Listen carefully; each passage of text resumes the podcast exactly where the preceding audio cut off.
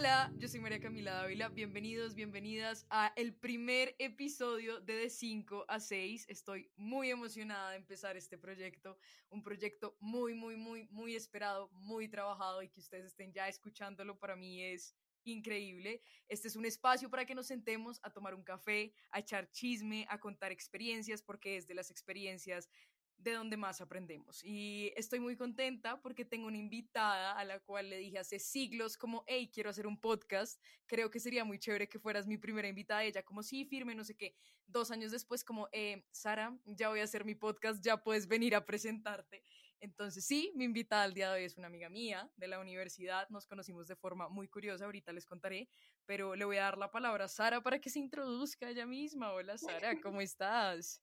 Hola María Camila, estoy bien, eh, no sé, no sé qué decir de mí, nos conocimos en la universidad, estudio en la Javeriana, eh, leo gente de cualquier manera que se pueda, vamos para la antropología, la criminología, la astrología, entonces, muy feliz. Exacto, ahorita estás estudiando antropología y derecho, ¿sí? Me tocó aplazar derecho por la pandemia porque se me sube mucho el costo de la matrícula. Entonces estoy solo en antropología, como mientras, mientras se regula un poquito el mundo. Y luego veré si vuelvo o si finalmente me decido por hacer como una maestría en forense o vamos a ver qué depara el destino. Tú le estás apuntando a la criminología, ¿no? Me habías contado anteriormente. La antropología forense. Me parece muy interesante, ¿sabes? ¿Qué te parece muy interesante? Tú, tú me pareces muy interesante, pero además de ti es eh, la criminología, como que siento que eres de las poquitas personas que me ha dicho como, hey, quiero hacer criminología y me parece muy chévere, creo que hay un mundo detrás. Y creo que hay una explicación muy grande que vamos a hacer ahorita a continuación con el tema principal de este capítulo y para eso les quiero contar a todos que la forma en la que conocí a Sara fue muy peculiar, muy curiosa. Estaba yo parchando en la universidad en una zona a la que le decimos cubos y estaba yo con un amigo, un amigo que tenemos en común y bueno, llegó Sara, nos saludamos, no sé qué, bueno, qué más, no sé qué, y entonces ahí como que empezaron a hablar como de los signos y entonces yo le dije a Sara como, mm, yo soy Leo y ella como, sí, y le dije como, y me, le dije como, mi ascendente es Géminis y mi, y, y mi lunar es Cáncer. Y oigan, menos de cinco minutos Sara me había dicho todo lo que un psicólogo no me había podido haber dicho en cuántos años de vida tengo, 21, pónganle 10. Y yo no podía creerlo. Y fue como de verdad que le decía a todos mis amigos, como, oigan, no saben lo que me pasó hoy, de verdad. Un ser humano acaba de leer mi vida de una forma absurda y yo decía, y, y además analizaba tus palabras y yo decía, es muy cierto. Y lo, como que lo, lo conectaba con cosas de mi vida y yo decía, Dios mío, esto es muy cierto. Y en ese momento le pregunté a Sara como, hey, ¿qué es esto? O sea, ¿por qué me estás leyendo la vida así? Sara me dijo, es que yo soy bruja. Entonces me pareció interesantísimo, pero quiero que expliques un poquito este concepto de bruja antes de empezar, porque obviamente la gente se va a imaginar la bruja, la típica bruja, así como la del disfraz de Halloween. Sí. Pero quiero que expliques, ¿tú eres bruja en qué? ¿Por qué? ¿Cómo? Bueno, em, vamos a ir un poquito atrás en la historia, solo como para hacer contexto, y es que brujería se le denominaba cualquier cosa que no fuera, digamos, sagrada. Había, pues, estamos hablando de religión católica, entonces se supone que Dios es el único ser que puede transformar materia, puede transformar destino, puede transformar vidas. Entonces, cualquier mujer, porque normalmente eran mujeres, pero cualquier persona que fuera en contra de los planes de Dios, eh, era bruja. ¿Y qué decir en contra de los planes de Dios? Por ejemplo, curar con las plantas. Las curaciones, pues si Dios te da una enfermedad, era para que te murieras. Entonces, si podías controlarla y apaciguarla, además con cosas naturales, pues automáticamente era brujería. Entonces, se refiere a todo lo inmaterial, como energía, destino, las cosas que no son físicas y no se manifiestan en el mismo lugar, las brujas somos, somos, son las que trabajan con este tipo de cosas. Entonces, mi mamá era bruja. Ella trabajaba con cristales, con cartas. Por ejemplo, yo nunca fui a un médico tradicional, sino como hasta los 13 años, porque a mí me curaban con piedras, con menjurjes y jarabes de frutas y plantas, y para mí eso era lo normal.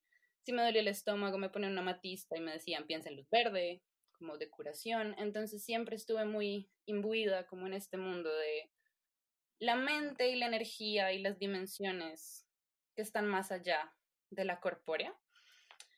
Entonces a eso se refiere, como con ser bruja, poder manejar la energía o no manejarla, sino entenderla y como verla desde las otras dimensiones que no son la inmediata. Y pues la ciencia discute mucho con estas cosas porque dice es una pseudociencia, eh, pues eso no pasa, pero personalmente creo que es un poco egoísta, como en un mundo tan mágico y tan grande, somos una bola de agua flotando en la mitad de la nada, ¿por qué no podría existir la magia? ¿Y por qué tendría que ser mala? Entonces, a eso se refiere, como mi brujería. Oye, y este, eh, digamos, esta ser bruja, este poder ver las cosas y, afrontarlas, digamos, desde otros aspectos, ¿es algo hereditario? ¿Es algo como tú dices que tu mamá era bruja? Eh, ¿Tú crees que es algo hereditario o es algo que se desarrolla o como... Yo creo que todo el mundo, todas las personas tienen al menos un poquito de magia.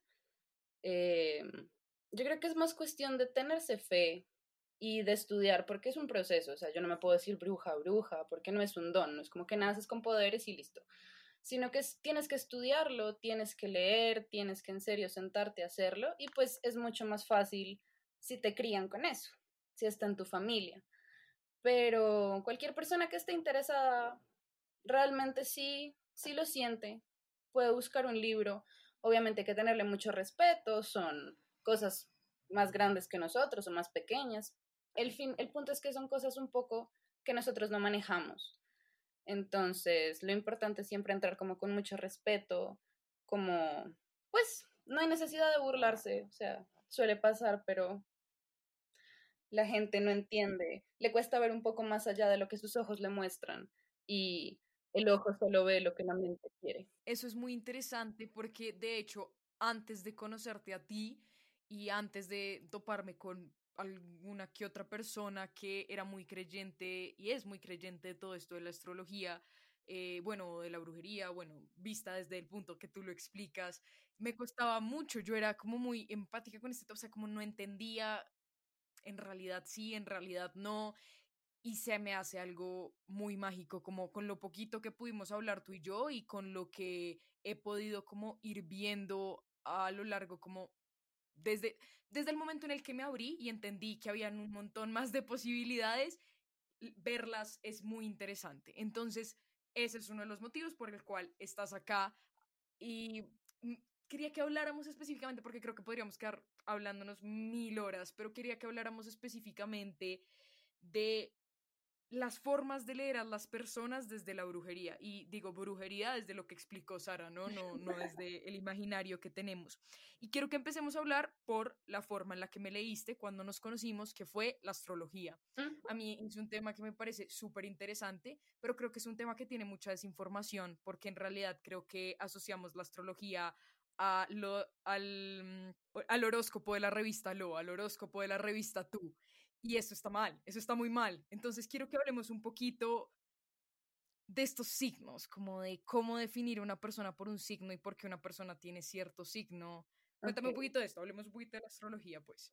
Entonces, la astrología, pues no solamente son los signos del zodíaco que conocemos, como Virgo, Géminis, etcétera, sino que hay muchos tipos de horóscopos. Entonces está el horóscopo maya, hay horóscopo japonés, hay horóscopo chino, coreano, bueno.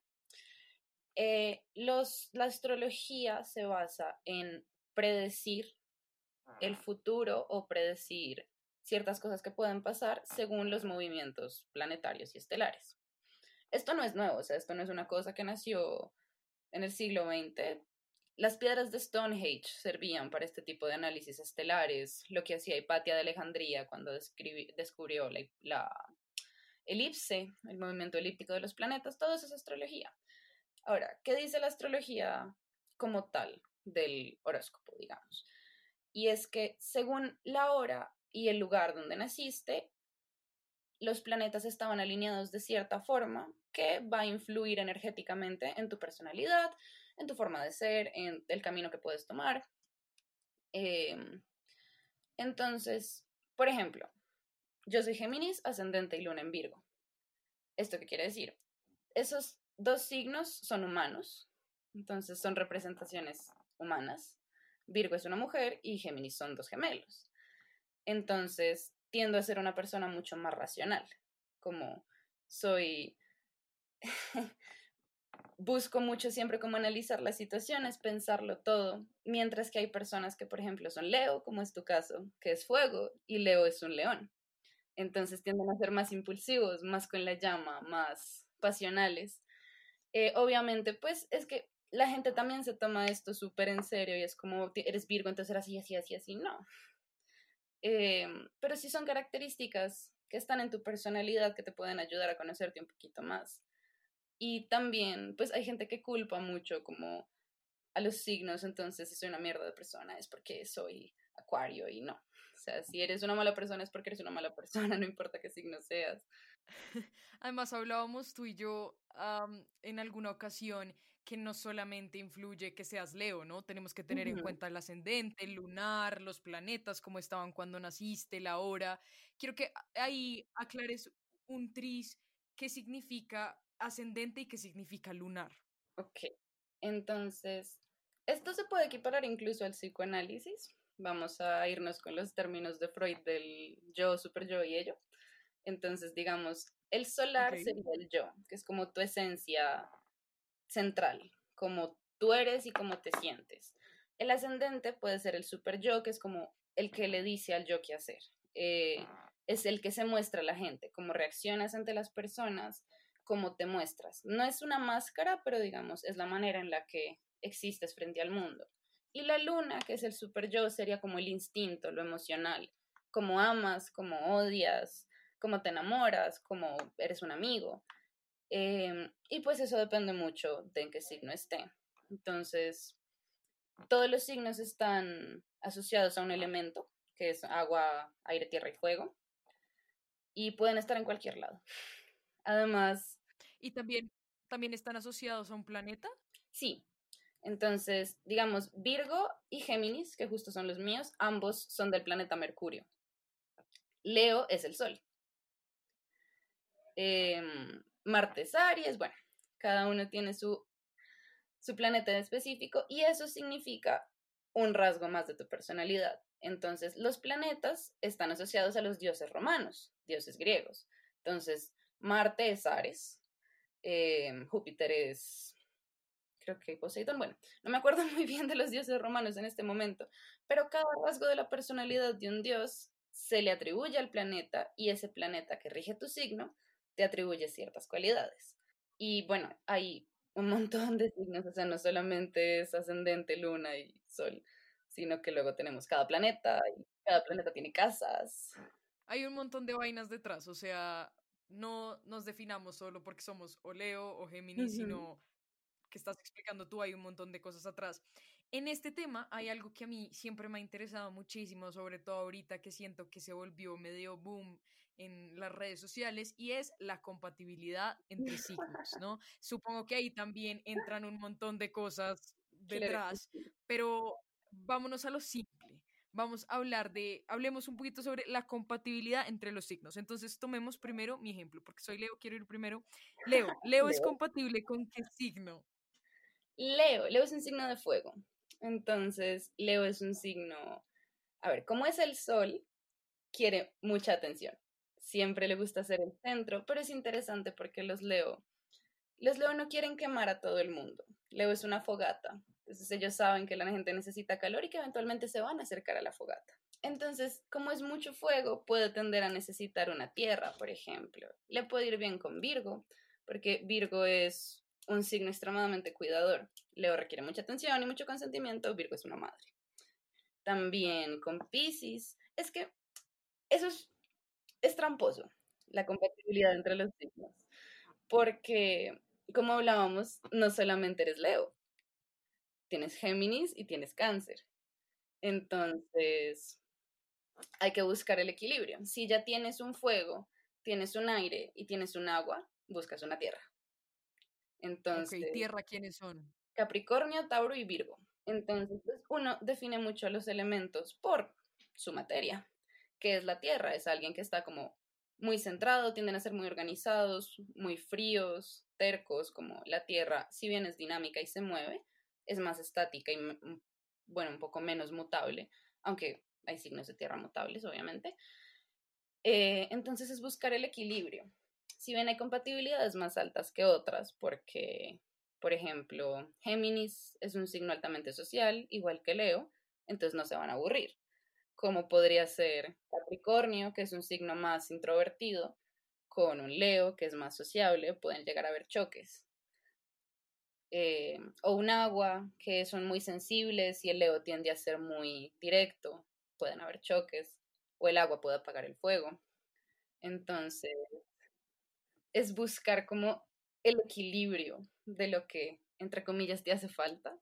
Pero tú crees que al momento de uno estar conquistando o llevarse muy bien con alguien en el tema amoroso, pues obviamente yo no le voy a preguntar como, hola, mira, por favor, dame toda tu carta astral para yo saber como si sí o no. Digamos que es algo que no se tiene en cuenta. Pero tú crees que el hecho de que yo me lleve muy bien con alguien en cualquier sentido tiene que ver con que sus signos logren ser en alguna de alguna forma compatibles a mí? Puede pasar, puede pasar mucho, incluso hay combinaciones súper extrañas, eh, pero finalmente uno empieza a unir puntos en la carta astral y se da cuenta que la compatibilidad de los signos tiene sentido. Como, a mí me gusta decir que nada es gratuito en la vida, como, o sea, no es que todo esté escrito en el destino, pero las cosas no pasan tan porque sí. Entonces, siempre va a tender a buscarse ese complemento como si eres una persona muy impulsiva, muy explosiva, siempre vas a tender a buscar una persona que te calme un poco, que te apacigüe y viceversa. Y eso puede tener mucho sentido con los signos. Si eres un Leo muy explosivo y muy pasional, puedes tender a buscar un Piscis más sensible, un Virgo, un Tauro como más tranquilo. Entonces puede tener sentido complejo, hay demasiadas cosas detrás, uno no, no se lo imagina. Eso es lo que no nos dice la revista Tú ni la revista Lo, de todo lo que hay detrás de, de esta vaina de, de, la astrología. Exacto. Sara, bueno, entonces pasemos a la segunda parte de cómo eh, leer a una persona. Y es una cosa que a mí me trama un montón porque aquí sí soy nula de conocimiento y son las auras, ¿no?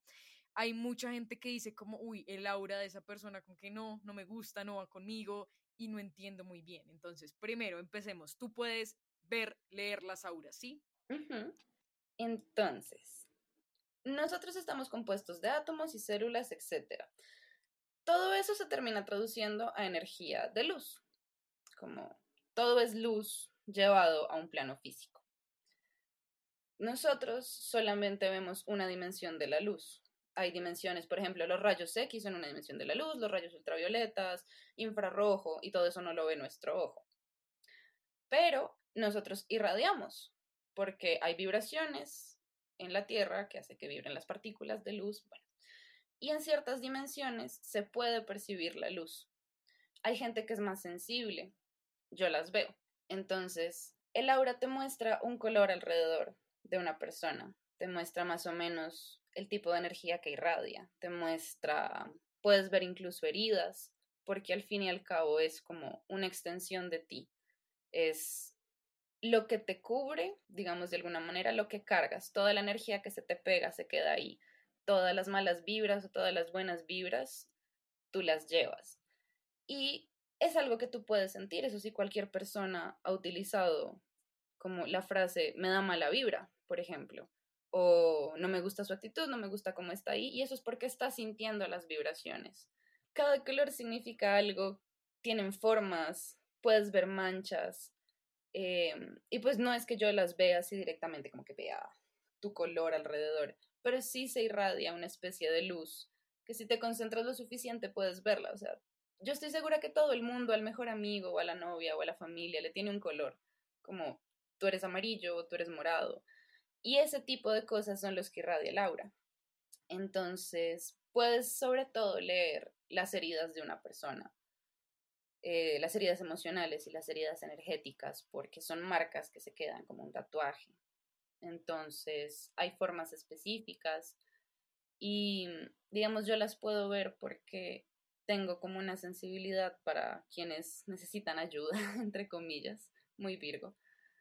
Em, entonces hay auras que llaman y hay auras que piden como, por favor, mira esto porque yo no lo puedo decir en palabras, no lo puedo traducir a la dimensión humana. Entonces necesito que sientas lo que yo siento. Y puedes leer a la gente según esas vibraciones, como saber si están felices, si llevan cargando mucho tiempo un dolor.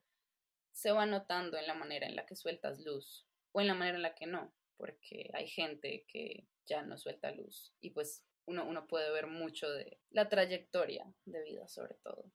Yo tengo ahí una pregunta cuando hablabas como de las manchas, de heridas, tanto son, supongo, tanto emocionales como físicas.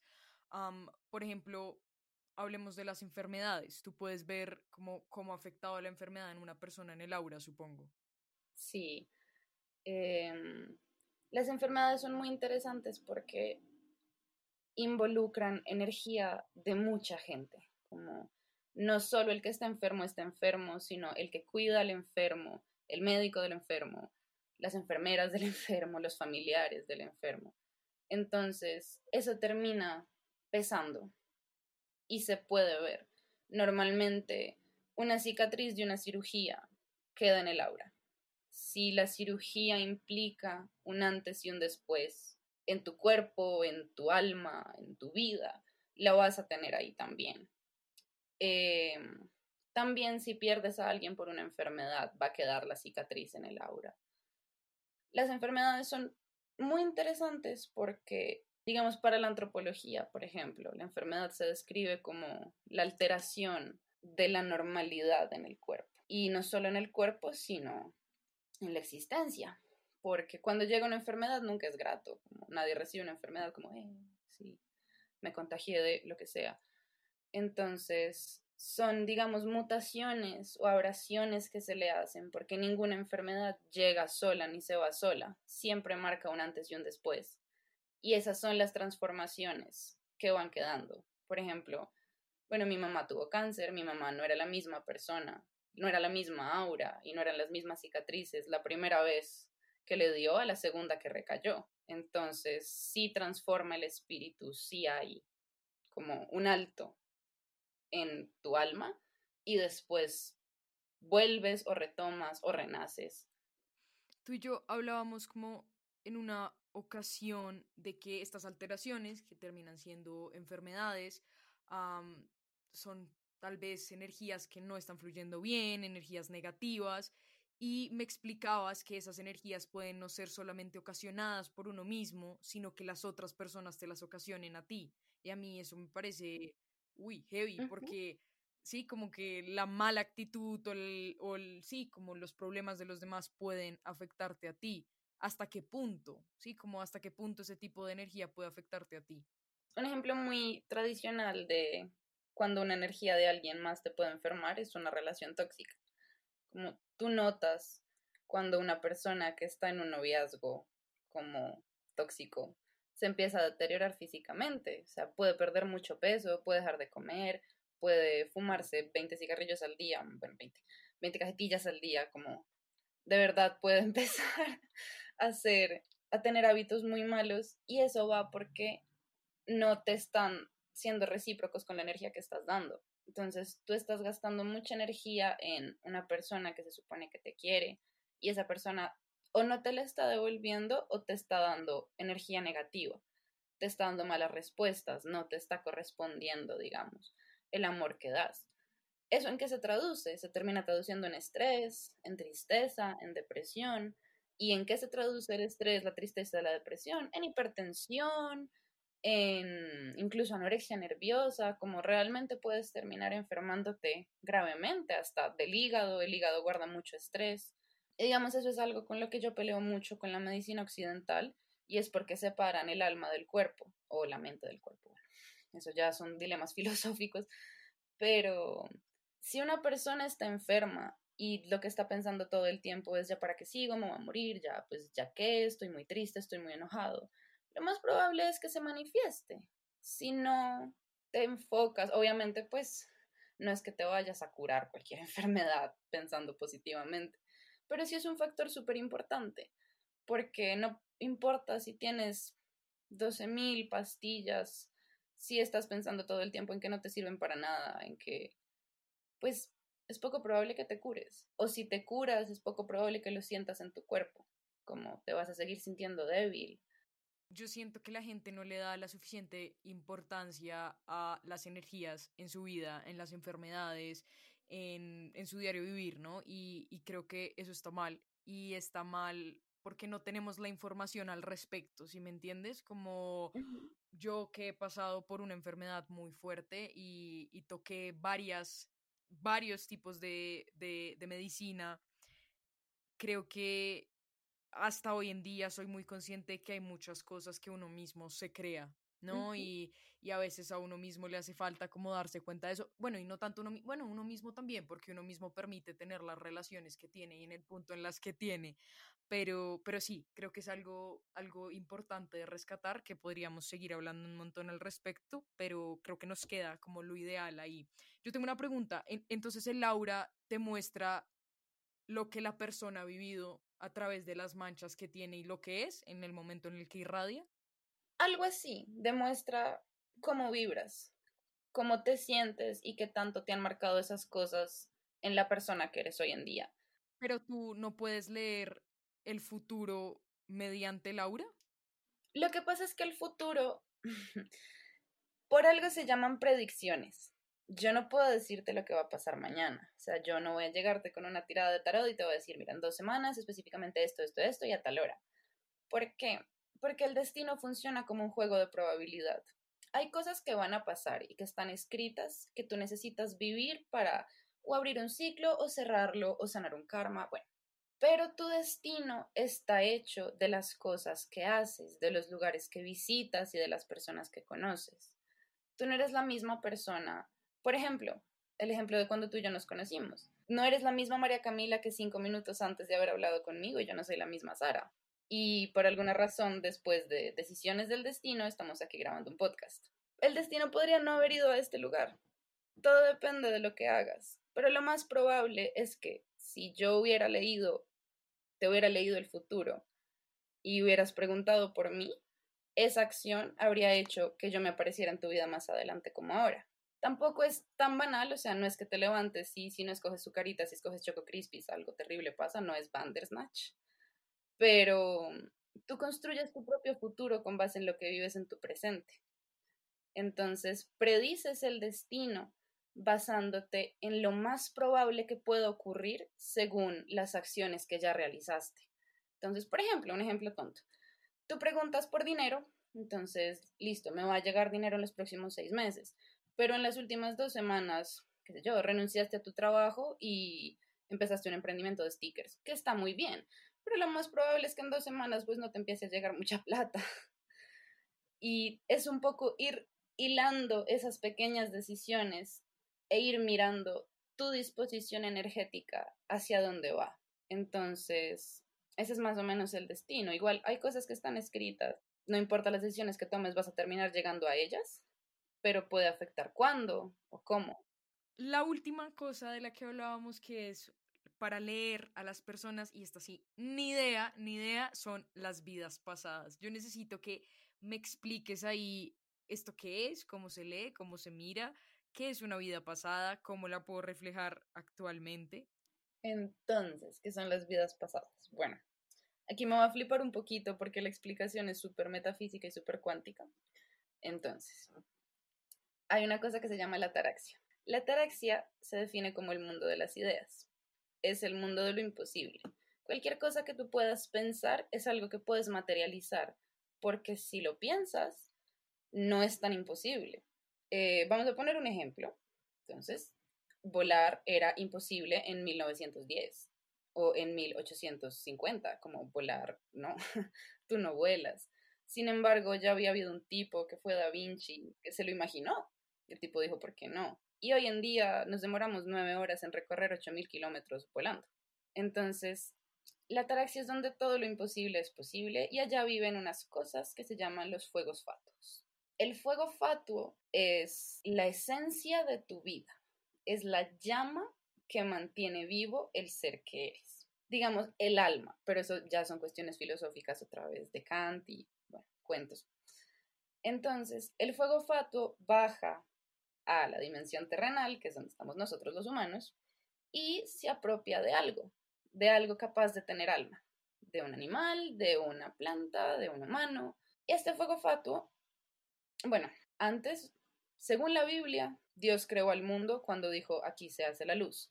¿Por qué? Porque antes de la luz había oscuridad y ahí también vivían cosas. Ahí también había seres, ahí también existía, bueno. Y hay un montón de cosmogonías, cosmologías en el mundo que explican el mundo energético anterior a los humanos. Cuando estos fuegos fatuos empiezan a bajar a esta dimensión, ocupan un cuerpo. Ese cuerpo puede vivir cuantas vidas sea necesario. Entonces, desde un mal llamado cavernícola hasta haber nacido hace muy poco. Entonces, las vidas pasadas son las veces que tu fuego fatuo ha bajado a la tierra. Tú puedes ser muchas personas, muchos animales, muchos ecosistemas, pero siempre va a ser la misma esencia. Y esa esencia se va enriqueciendo con el paso de las vidas. Entonces, esas vidas generan consecuencias en las vidas siguientes. Por ejemplo, tengo una amiga que fue doctora en un campo de concentración en Alemania, en una de sus vidas pasadas, y ella no es capaz de agarrar una... Dime. Paréntesis. Tu amiga fue doctora en los campos de concentración. Ok, ¿y esto tú cómo lo sabes? ¿Hasta por qué llegamos a esta conclusión? Ok, hay unas cosas que se llaman regresiones. Entonces, cuando tú haces una regresión, tú tienes memoria de lo vivido, porque lo viviste. O sea, probablemente María Camila no se acuerde de lo que hizo en su vida pasada, pero tu fuego fatuo sí. Entonces, uno empieza a buscar en las características de la persona qué cosas están a priori, digamos, el amor por el agua, por ejemplo, que le guste mucho nadar, que le guste mucho bañarse, cosas así, los miedos irracionales que tienen, como, qué sé yo, nunca te ha pasado un accidente de tránsito, pero le tienes miedo a los carros por la calle, gratuitamente. Con base en eso, uno va reconstruyendo historias hasta que llegas a un lugar familiar. ¿Qué es un lugar familiar? Hay recuerdos que no reconoces como tuyos, pero que recuerdas por alguna razón.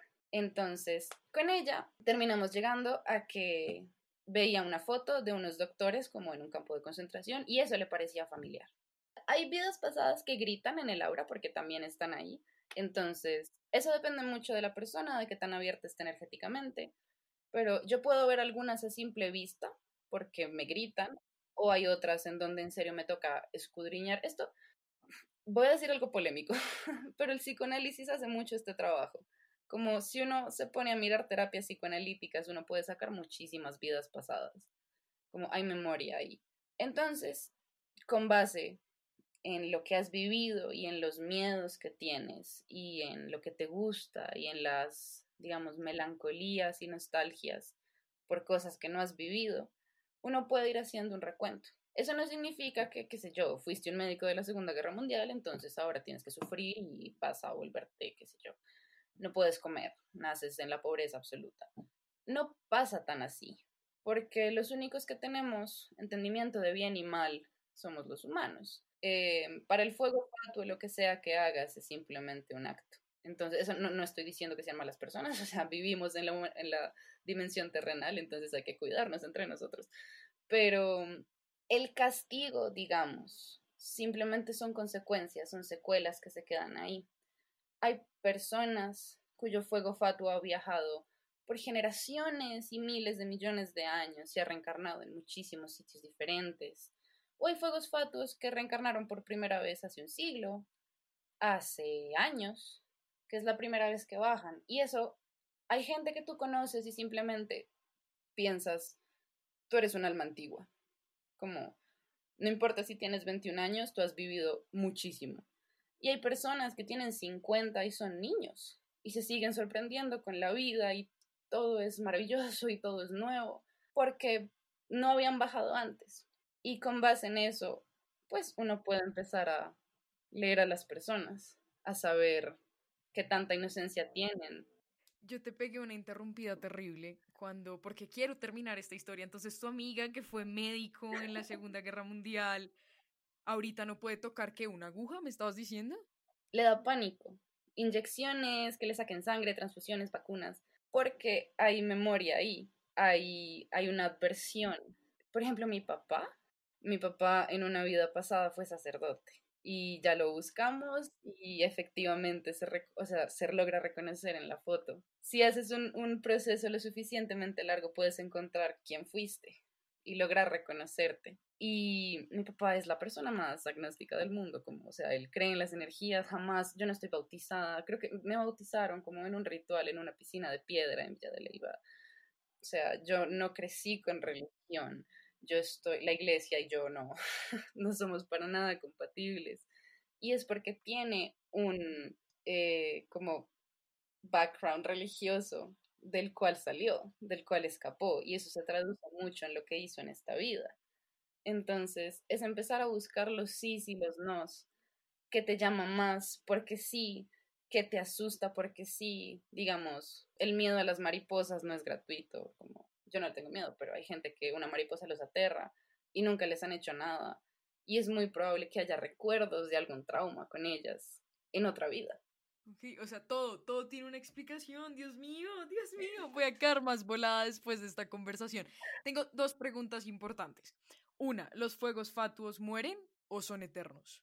La eternidad es un concepto humano. Entonces, aquí viene algo muy interesante y es que la única manera que tenemos de explicar el mundo es desde los ojos de los humanos.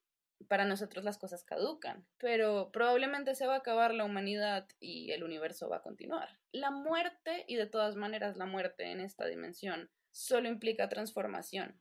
Tú cuando mueres no te mueres y te moriste. Tu cuerpo queda y si te creman te vuelves cenizas, pero no desapareces. Si te entierran, tu cuerpo se termina descomponiendo hasta volverse fósforo y ese fósforo eventualmente irá a la tierra y eso germinará en una nueva planta. Entonces, ni siquiera el cuerpo físico termina de morir del todo. Es constante transformación. ¿Qué significaría que un fuego fatuo muriera, entre comillas? Que deja de bajar a esta dimensión. Se supone que hay como, pues no son vidas contadas, pero los fuegos fatuos pueden decidir en qué momento dejar de, de venir aquí de vivir experiencias, de ser vivo, de tener un vehículo, digamos, y puedan volver a la ataraxia hasta que alguien los encapsule en una idea, hasta que alguien los traiga a la vida. Todo lo que tú produces con tus manos y con tu amor y con tu energía tiene un pedacito de vida. Y eso que produces puede llegar a ser un fuego fatuo. Por ejemplo, un niño. O sea, si tienes un hijo, produjiste una idea, y esa idea se tradujo en un fuego que bajó a la tierra y ahora es un humano. Entonces, no mueren, se transforman. Estoy muy feliz con esta conversación, o sea, como que siento mucha vida en mí y ahorita que decías como que tal vez un ser humano de 50 puede ser demasiado activo porque tal vez su fuego fato no había bajado lo suficiente. Yo siento que mi fuego fato ha bajado un montón porque yo me siento una viejita internamente, pero como que ahora solo le voy a poner esa explicación a mil cosas. Eh, y la otra pregunta que te iba a hacer era, ¿cómo leemos las vidas pasadas? Sí, yo creo que soy un alma revieja, pero ¿cómo, cómo leemos estas, estas vidas pasadas? Eso depende mucho que también vibremos. O sea, si vibramos en una sintonía muy parecida, yo, como no sé cómo funcionan las demás brujas que se dedican a leerlas, pero como buena mercuriana de Géminis y Virgo, yo necesito desmenuzar cualquier cosa hasta su punto más ínfimo para entenderla. Entonces, siempre he intentado fijarme como en el plano terrenal y por eso me gusta la criminología, de una vez. en los pequeños detalles que tiene cada persona. Yo me puedo aprender las mañas de la gente, las expresiones. Soy muy buena imitadora porque me fascina desmenuzar a las personas para entenderlas, porque yo no me he terminado de entender a mí mismo. Entonces, cuando tú estás hablando conmigo y si, si vibramos en una frecuencia parecida, me vas a empezar a contar cosas sin que te des cuenta. O sea, tu cara, tus ojos, tus expresiones, lo que hagas con las manos, cómo reacciones a algún ruido, como reacciones a mis palabras, me van a empezar a decir cosas. Y de ahí yo puedo empezar a desmenuzar. Entonces... ¿Tú y yo vibramos parecido? Sí, tenemos una frecuencia parecida. Eso me emociona mucho, eso me emociona mucho. ok, entonces te interrumpí con mi emoción de que vibramos igual, pues parecido. Entonces, eh, estabas explicando, perdón, continúa, continúa. Muy leo de tu parte. Entonces, eh, me vas a empezar a contar cosas, me vas a empezar a decir muchas cosas antes de que me las cuentes con palabras. Y ahí es donde yo puedo empezar a buscar. Digamos, pues en este momento te tengo lejos, como a través de una pantalla es un poco más complicado porque pues, es difícil, pero igual hay energía y seguimos vibrando. Entonces, puedo intentar apostar a que en alguna vida pasada trabajaste con niños o fuiste maestra eh, o enfermera, o sea, lo que transmites es como sensación de cuidado, de arropo, entonces es bastante probable que te hayas dedicado a algún tipo de servicio, incluso monja, como en serio de vocación. Entonces, esos son el tipo de cosas que puedo leer más o menos, según cómo te expreses, según cómo existas. Y pues obviamente yo no puedo empezar a encasillar a todo el mundo como, ah, es que eres amable, entonces fuiste monja. Pero sí hay sensaciones que me demuestran las vocaciones que has tenido antes. Hay reacciones, hay, digamos, qué sé yo, como la manera en la que te enojas o la manera en la que te sonríes me puede decir cómo estás recibiendo mi energía y eso puede decirme mucho de cómo has recibido energía en otras vidas. Digamos, alguien que haya sido militar y en esta vida sea revolucionario, tiene una empatía natural mayor porque en su memoria está guardado el sufrimiento de la guerra. Esto es solo otro escalón para tu siguiente reencarnación. Y digamos, yo no creo tanto en la reencarnación de que ahora tienes que cumplir tus traumas del pasado y tus karmas. Obviamente se quedan. Si hiciste una herida y tienes que cerrarla, va a pasar. Pero mm, finalmente son experiencias. El fuego fatuo se va llenando de más fuego y de más energía para devolvérsela al universo.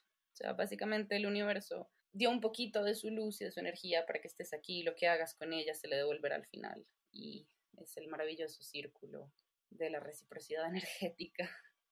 Me hubiera encantado que la gente que está escuchando esto haya visto, hubiera visto mis caras, porque es que de verdad eran cosas de estoy muy sorprendida y estoy muy contenta de este espacio y me quedan un montón de dudas que seguramente te haré ahorita fuera, fuera del episodio, pero, pero no sé, creo que, uff, como las maneras en las que creemos que podemos leernos nos quedan cortas, ¿no? Hay un montón de opciones y un montón de cosas y todo parece tener una explicación que está hilada, ¿no? Y todo como una explicación bien fundamentada y creo que si nos interesa podemos buscarlas, creo que es muy importante ser, eh, como tener conciencia de esto, ¿no? Porque tenemos mucho más poder en nosotros mismos del que imaginamos y creo que a veces no lo usamos bien. No sé si estás de acuerdo como con esta super afirmación que me acabo de, de tirar. Completamente de acuerdo. Pero entonces quedo muy feliz, quedo muy feliz de que podamos, como, de que hayamos como dado un poquito de, de cada de cada una de estas tres cosas, la astrología, las auras y las vidas pasadas. Yo quiero decirle a las personas que nos están escuchando que de verdad, si están muy interesadas en este tema, de verdad, escríbanle a Sara, Dios mío, se van a volar. De una, por favor, en algún lado estaré dejando las redes sociales de Sara para que vayan y la vean.